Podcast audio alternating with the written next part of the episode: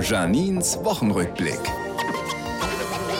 Montag. Boah, ist das bei Ihnen im Kiez momentan auch so krass dreckig? Überall Split, Böllerreste, dazu verschimmelte Matratzen. Eklig. Berlin sieht aus, als wäre es von einer anderen Stadt, München oder so, als Restmüll aussortiert worden. Mittwoch.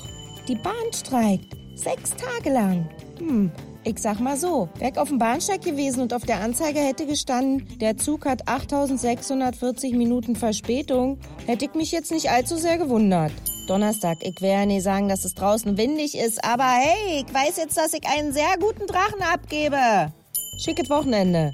Ich werde ganz viel kuscheln und lass meine Tochter ausnahmsweise mal bei mir im Bett schlafen. Eltern, die mal ein bisschen Wellness brauchen, kann ich das nur empfehlen.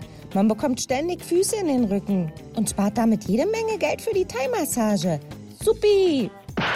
Au! Berlin und Janine. Auch als Podcast auf rbb888.de.